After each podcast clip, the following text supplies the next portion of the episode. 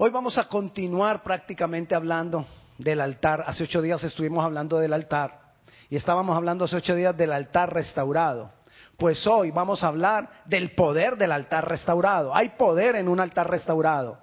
Amén. Hay poder en un altar restaurado. Y vamos a mirar eso para que se nos quede en nuestra mente y en nuestro corazón grabado eso. En la enseñanza anterior hablábamos, y voy a arrancar desde ahí, de que el altar no es algo que yo hago para Dios. El altar no es algo que yo construyo o edifico para Dios, sino que por la obra de Cristo el altar soy yo. Yo soy el altar. Porque en mi vida reposa el cordero. Y el altar se hacía para poner el cordero ahí. Hoy en día nosotros somos templo del Espíritu Santo. Si tú eres templo del Espíritu Santo, el Cordero está en ti. Y si el Cordero está en ti, tú eres el altar. de eso hablábamos hace ocho días y concluíamos eso. El altar soy yo. Ese Cordero fue sacrificado por nosotros.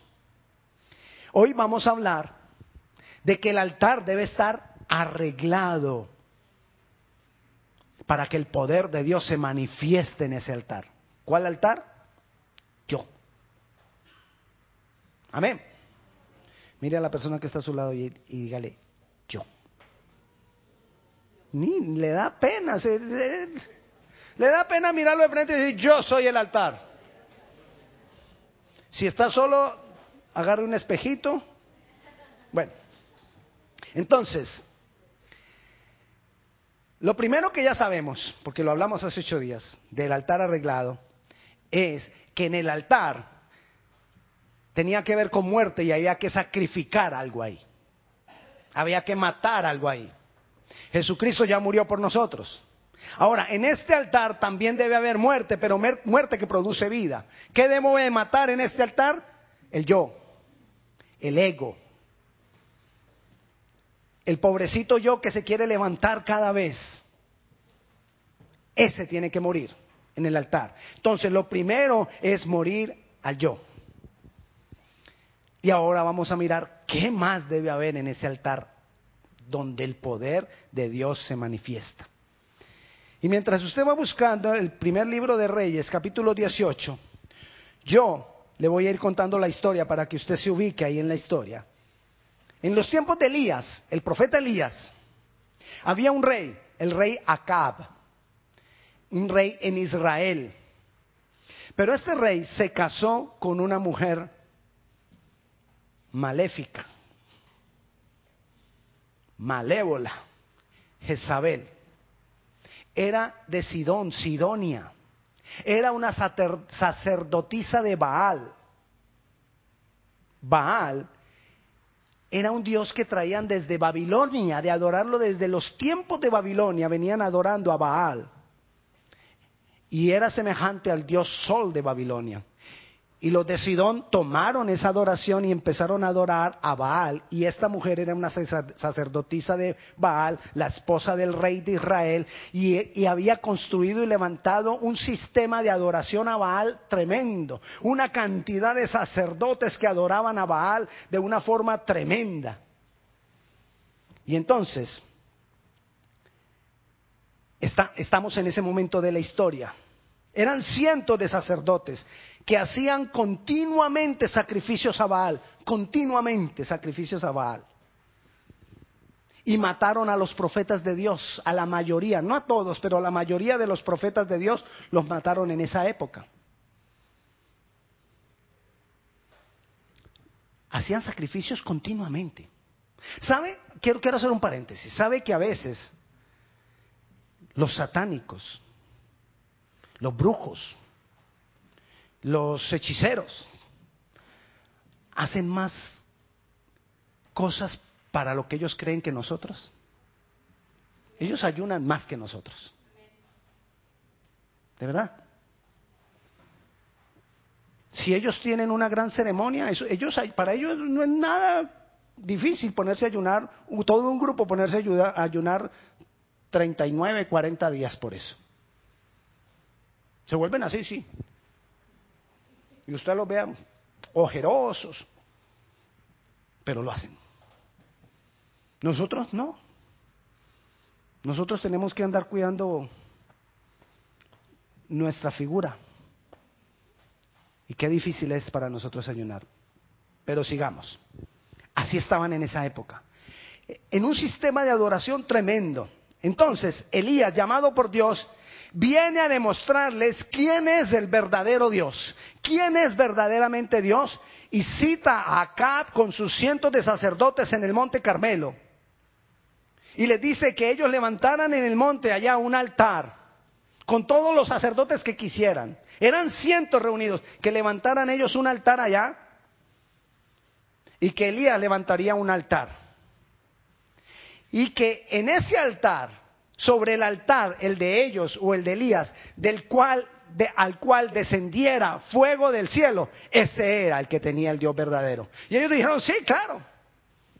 Y entonces comienza Primero, entonces Elías le dice, como ustedes son más, comiencen ustedes. Y ellos comienzan a, hacer todas las cosas y a hacer sus ritos y brincaban y saltaban y nada, que caía fuego del cielo. Y entonces cogieron los cuchillos y se flagelaban y se marcaron el pecho, derramaron sangre, hicieron de todo y nada. Y entonces Elías se les reía y decía, quizás tu Dios está dormido, quizás tu Dios está trabajando mucho, quizás tu Dios está ocupado. Y se burlaba de ellos.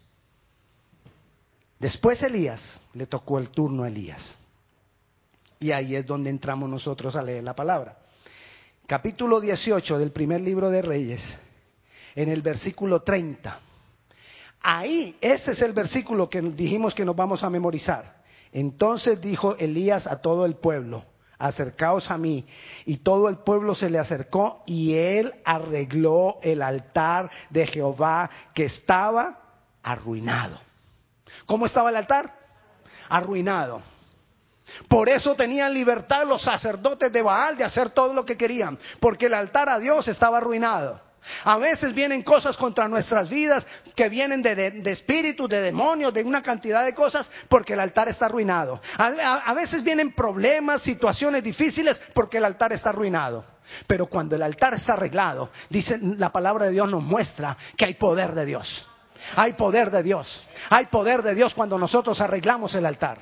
Y eso es lo que quiero que entendamos en esta tarde. Yo soy el altar, pero este altar necesita estar arreglado.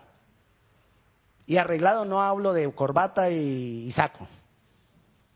No, no, no de ese tipo de arreglo. Vamos a mirar a qué tipo de arreglo nos referimos. Entonces vamos a ver lo que hizo con ese altar Elías. Versículo 31. Dice, y tomando Elías doce piedras conforme al número de las tribus de los hijos de Jacob, al cual había sido dada la palabra de Jehová diciendo, Israel será tu nombre. ¿Qué fue lo que primero que tomó Elías? Doce piedras. Así que si tú quieres tener el altar arreglado, vas a tener que tomar piedras. Amén. Mi esposa me conoce. Dijo, no. Ella sabe cuál es mi respuesta. No tienes que agarrar piedras. ¿Qué significan las piedras? Recuerda cuando el, pueblo de Israel pasó en seco el río Jordán. Usted recuerda que ellos pasaron en seco por el río Jordán, se detuvieron las aguas del río Jordán y entonces él ahí les dijo, lleven unas piedras y pónganlas en el fondo. Y luego cuando terminen de pasar, tomen otras piedras y pónganlas en la orilla.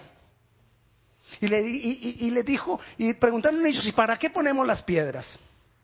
Y dijo, las piedras de la orilla, las del fondo lo hablamos después, pero las de la orilla, para que cuando tus hijos pregunten qué son esas piedras, tú les digas, esas piedras nos hacen memoria de lo que Dios hizo con nosotros, que nos pasó en seco por el río Jordán. Las piedras es el testimonio de lo que Dios ha hecho conmigo. Las piedras, si tú quieres tener un altar restaurado, tú tienes que estar diciendo lo que Dios ha hecho contigo. Tú tienes que estar declarando el testimonio de, de los milagros que Dios ha hecho contigo. No podemos decir que tenemos un altar arreglado y que yo soy un adorador del Dios vivo y no le doy la gloria a Él. Si estás necesitando dinero y la tía fue la que te dio el dinero, ¿quién crees que tocó la tía? Ah, no, es que fue mi tía. Yo se lo pedí a Dios, pero no, fue mi tía. No, fue Dios que tocó la tía. El trabajo que tú tienes No te lo dio tu jefe, no te lo dio esa empresa donde tú estás. Ese trabajo te lo dio Dios y hay que darle la gloria a Dios. Porque no dependemos de los hombres, dependemos del Dios vivo, del Dios real. Amén. Esas son las piedras. Lo primero que tú tienes que agarrar son piedras, declaraciones, piedras donde vas a, a fundamentar lo que Dios va a hacer mañana. Amén. Sigamos. Versículo 32. ¿Qué más hizo? En el versículo 32 dice que edificó con las piedras un altar en el nombre de Jehová y después hizo una zanja alrededor del altar. Una zanja, bueno, una zanja es una zanja. Pues, ¿Cómo le explico yo qué es una zanja? Pues la zanja. Ok, ¿qué representa la zanja? La zanja representa separación, división. Y eso es lo que tiene que haber en este altar que soy yo. Una separación del mundo, una separación de los métodos del mundo, de las formas del mundo. Yo ya no voy a hacer las cosas como las hace el mundo. Yo me voy a negar a esas cosas del mundo, a las formas del mundo, a, a los sistemas del mundo. Porque voy a hacerlo como Dios dice. Eso es una zanja.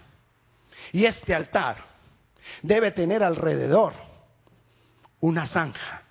Porque vaya donde vaya, yo voy a estar separado de las cosas como las hace el mundo. Voy a estar con mi familia, con los que son inconversos, quizás muchos de ellos, pero va a haber una separación con lo que ellos hacen. Voy a compartirle la palabra, pero va a haber una separación con lo que ellos hacen. Esa es la zanja de un altar arreglado. Y entonces dice ahí que edificó con las piedras un altar en el nombre de Jehová, después hizo una zanja alrededor del altar en que cupieran dos medidas de grano. Versículo 33. Preparó luego leña. Tienes que ponerle leña al altar. Si no, el altar no arde. Si tú no pones leña, no hay fuego. Y sabes que la leña, siempre que encuentres madera en la palabra, es el humanismo, es nuestra propia humanidad. Tú tienes que venir al altar y presentar tu pecado, tu carnalidad, tus debilidades, reconocer las cosas que tú haces, que tú sabes que no agradan a Dios. Esa es la leña, el reconocimiento. Señor, aquí traigo mi pecado. Yo soy un, qué sé yo, un pecador. No, pero tenemos que ser específicos. Pecador somos todos. Tenemos que ser específicos. Yo soy mentiroso. Señor, mentí. Ayer mentí, hoy volví a mentir. Quizás mañana vaya a mentir, no sé. Pero aquí te pongo la mentira porque he sido mentiroso. Ayúdeme, otro, otro, otro que no sea mentiroso. Ladrón. Sí, ladrón. Porque en tu trabajo estás haciendo tu trabajo personal. Ay, perdón. Comiéndose las uvas en el supermercado. Eso dice la hermana. Debemos llevar eso al altar. Decirle, señores, esto, no, e, este es mi problema, esta es mi debilidad, este es mi pecado. Si tú no pones esa carnalidad ahí, Dios, ¿qué va a quemar Dios? Nada, no hay nada que quemar. Si tú ya estás bueno, ya estás, ya estás al otro lado, ya, ¿qué va a quemar Dios? Pero cuando nosotros tenemos pecado, y donde hay pecado, y donde hay multitud de pecados, sobreabunda la gracia. Si hay muchas cosas que tú pones en el altar, mucho fuego habrá. Amén. Sigamos en el versículo 33 todavía. Déjeme ahí el 33. Dice, preparó luego la leña y cortó el buey en pedazos. ¿Para qué sirve el buey? ¿Qué representa el buey? El buey es la fuerza para trabajar, la fuerza que tenemos para lograr cosas, la fuerza, las habilidades, los talentos. Usted sabe cómo es un buey. Un buey es fuerte y es para trabajar. Para eso es un buey. Así que, ¿qué había que hacer con el buey? Cortarlo en pedacitos. Ya no confíes más en tu fuerza. En un altar arreglado tú ya no confías en tu fuerza. Tú confías en la fuerza de Él. Ya no confías en tus capacidades. Quizás hay momentos en que Dios te tiene que confrontar con tus propias capacidades. Impide o no deja que muchas cosas surjan. Porque si surgen tú vas a decir, ah, como siempre yo así, yo soy muy bueno para eso. Pero cuando no surgen te toca cortar el buey. Y hay que cortar el buey. Amén. Hay que cortar el buey. Tú quieres un altar donde se manifieste el, poder de Dios. Necesitas matar el buey que hay en ti. Que ya no te digan, no, güey.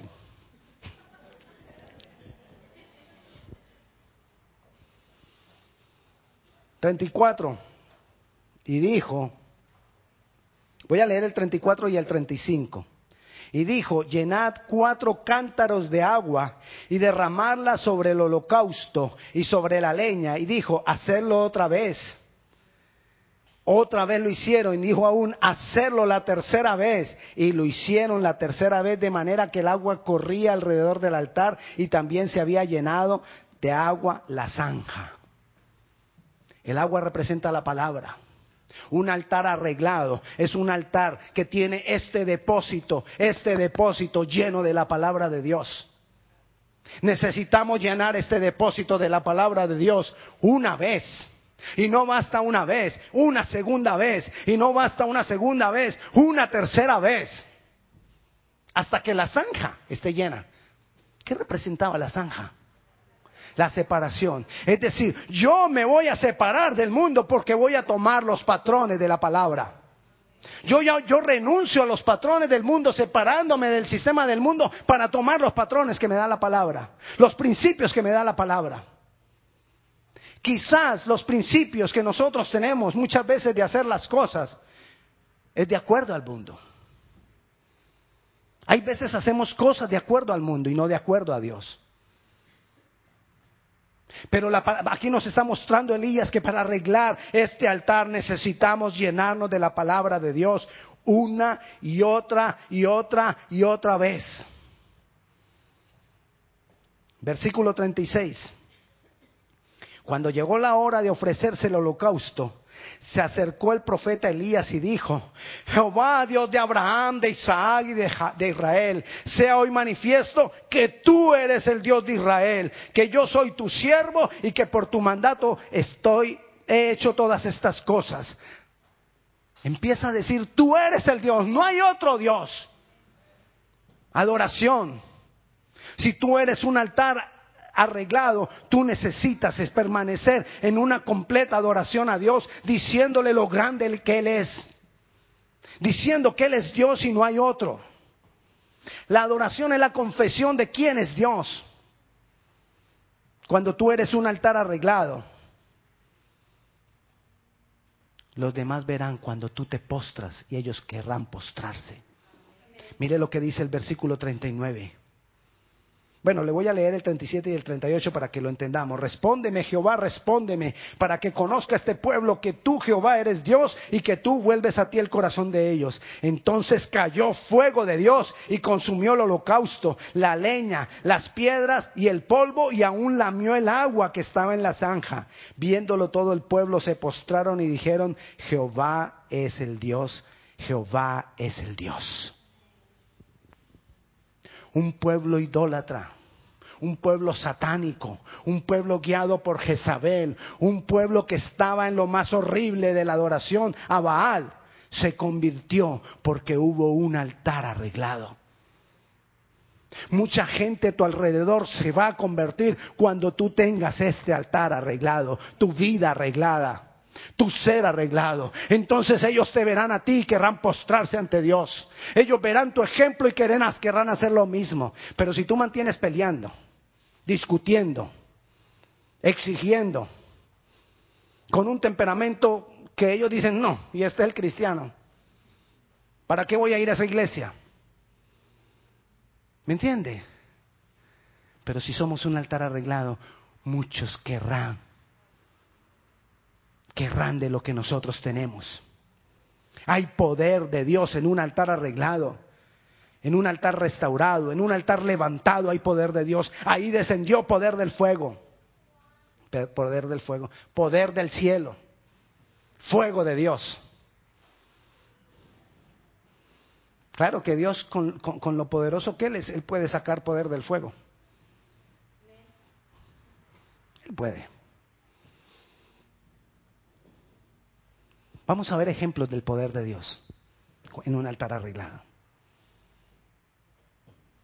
Quizás tú has tenido algún sueño. Quizás tú has tenido alguna petición por años y no has hallado respuesta. Pero quizás esa respuesta no ha llegado porque el altar está arruinado. Pero cuando nosotros arreglamos el altar, muchas cosas que estaban a la espera se dan. Y te voy a dar el ejemplo de Ana, en el primer libro de Samuel. Ana, la mamá de Samuel. Samuel, recuerde esto, Samuel, Dios lo consideró porque Dios lo escribió en la palabra como uno de los más grandes profetas de Israel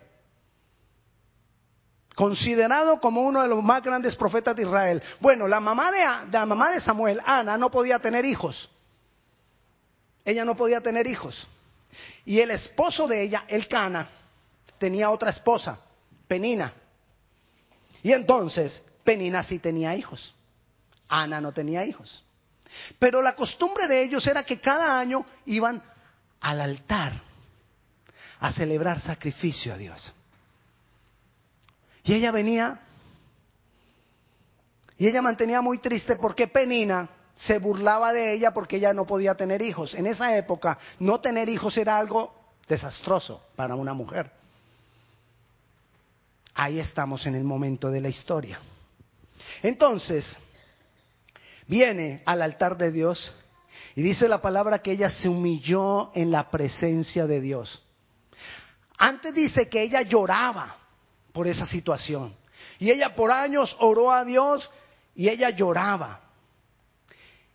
Y entonces vino al altar del Señor. Y mire lo que dice en primer libro de Samuel, un poquitito antes, en el capítulo 1. Y le voy a leer el versículo 17 y 18. Cuando ella se humilla ante la presencia de Dios. Cuando ella está ahí humillada, esto es lo que le responde Samuel a ella en su humillación delante del altar. Él le, le respondió el sacerdote y dijo, ve en paz, el Dios de Israel te otorgue la petición que le has hecho. Y el versículo 18, y ella le dijo, halle tu sierva gracia delante de tus ojos. Y se fue la mujer por su camino y comió y no estuvo más triste. En ese momento todavía Dios no le había respondido. Pero ella por estar ahí en el altar, en la presencia de Dios, entendió que podía estar confiada en Dios. Y ya no estuvo más triste, se fue. Y la respuesta que ella había esperado por años, por años, vino y quedó en embarazo. Y tuvo en su vientre al más grande profeta de Israel, dicho por Dios.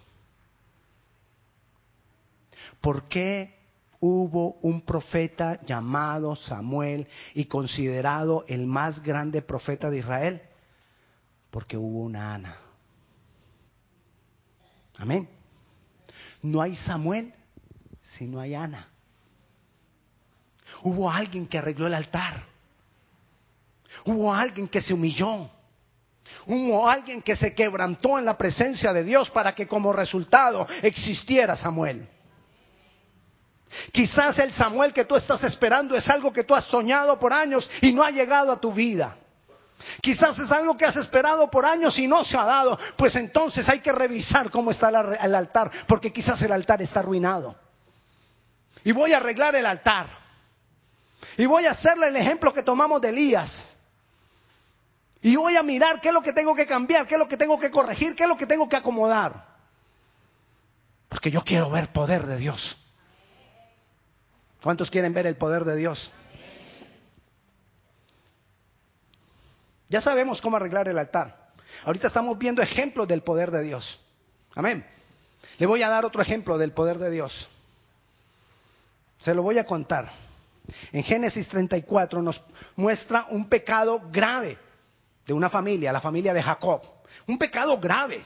Les voy a contar rápidamente el pecado de ellos. Jacob tenía una, una hija, se llamaba Dina. Y vino un muchacho de una de las aldeas cercanas, un príncipe de una de las aldeas cercanas, y agarró a la muchacha y tuvo relaciones con ella y la deshonró. Pero se enamoró de ella. Todo el mundo entonces, los hermanos, los, hermanos de ella, los hijos de Jacob, se enojaron porque este muchacho había deshonrado a su hermana. Pero él viene y le dice a su papá, el, el rey, le dice, papá, yo la amo. Yo quiero casarme con ella. Ve y pídela en matrimonio. Entonces viene el papá de Jacob y le dice, mi, hija, mi hijo se enamoró y quiere honrar a tu hija. La pedimos en matrimonio. Jacob le dice, pero para que nosotros te demos la muchacha, vamos a tener que estar emparentar, vamos a emparentar. Y entonces tus familiares se van a, estar con nuestras, con nuestras muchachas y nuestros muchachos con las de ustedes. Y la única manera de nosotros aceptar eso es que ustedes se circunciden, todos los varones de ustedes se circunciden. Porque para ellos, para Jacob y su familia, la circuncisión era señal del pacto con Dios. Entonces les dijo, la única manera que le damos a nuestra hija para que emparentemos es que todos los hombres se circunciden. Ellos dicen, estamos dispuestos y se circuncidan. Analicen la película. Se circuncidan. Al tercer día de la circuncisión, cuando el dolor es más intenso, cuando los hombres casi ni pueden dar un paso por el dolor. Las mujeres no entienden eso, yo sé que los hombres sí. En el tercer día, cuando el dolor está más intenso que ellos ni caminar podían, vinieron Simeón y Leví, los hijos de, de Jacob, y mataron a todos los hombres de esa aldea. Cuando Jacob se entera dice, ¿qué pecado hemos hecho? Ahora todas las aldeas, todas las provincias nos van a odiar y se van a unir para matarnos y yo tengo pocos hombres. Van a acabar con nosotros por el pecado de ustedes. Y entonces Dios le dice, levanta un altar Ve a Betel. ¿Recuerdas en Betel cuando te perseguía tu hermano que levantaste un altar? Vuelve a Betel y levanta un altar. Jacob se va a Betel y levanta otra vez un altar a Dios. Génesis capítulo 35, versículo 1. Dice, dijo Dios a Jacob, levántate y sube a Betel y quédate allí y haz allí un altar a Dios que te apareció cuando huías de tu hermano Esaú. Y mire lo que pasa en el versículo 5. Y salieron y el terror de Dios estuvo sobre todas las ciudades que había en sus alrededores y no persiguieron a los hijos de Jacob. ¿Por qué? Porque Jacob levantó un altar. ¿Eran culpables? Sí. Pero levantaron un altar para Dios. Quizás haya consecuencias en tu vida de cosas del pasado. Quizás haya consecuencias en tu vida de decisiones mal tomadas. Pero a pesar de que haya consecuencias del pasado, de decisiones mal, mal tomadas, tú levantas un altar, tú arreglas el altar, tú restauras el altar y Dios te protege y Dios se glorifica en tu vida. Pastor, así sea culpable, así sea culpable. Aquí vemos el ejemplo. Así seamos culpables. Necesitamos levantar el altar a Dios. Abraham. Dios le da una promesa a Abraham. Dios le dice a Abraham, voy a hacer de ti una nación grande y no tenía hijos, ni uno. ¿Y de dónde va a salir una nación grande? Pero Abraham cuando escuchó eso, lo creyó y levantó altar para Dios. Y cada que Dios, usted, usted va a ver, eso está en Génesis capítulo 12, en Génesis capítulo 15 vuelve y le, y le, dice lo mismo, y él vuelve y levanta otro altar, y cada que Dios le recordaba a él que había una promesa para él, él levantaba un altar para Dios.